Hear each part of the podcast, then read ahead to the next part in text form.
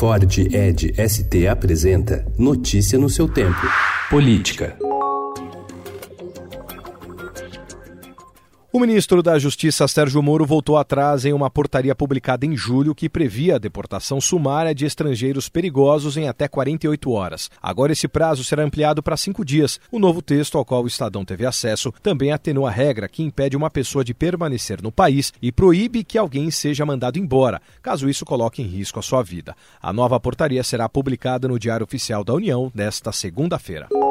O Supremo Tribunal Federal prepara uma série de julgamentos relacionados à Lava Jato, com potencial para contrariar os interesses de procuradores e mudar o rumo de investigações em curso no país. Mais do que impor eventuais derrotas para a operação, trata-se de garantir a vitória da Constituição. Até novembro, o STF deve analisar o mérito de ações que discutem a possibilidade de prisão após condenação em segunda instância, um dos pilares da Lava Jato e defendido pelo ministro da Justiça, Sérgio Moro.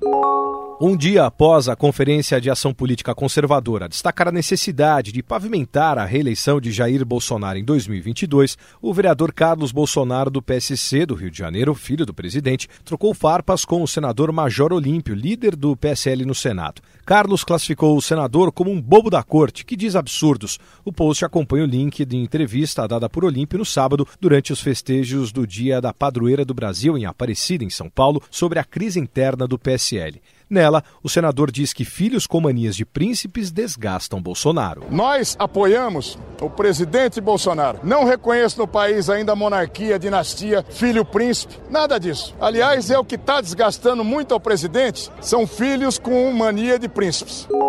O governador de Santa Catarina, Carlos Moisés, do PSL, decidiu criar uma regra pela qual o ICMS pode variar dependendo do volume de agrotóxicos usado por agricultores. O uso restrito desses produtos garantiria alíquotas menores do imposto. A tributação verde, que vai na contramão de ações recentes do governo federal na área ambiental, tem causado atritos entre o governador e os setores bolsonaristas que o ajudaram a ser eleito. Notícia no seu tempo. É um oferecimento de Ford Edge ST, o SUV que coloca performance na sua rotina até na hora de você se informar.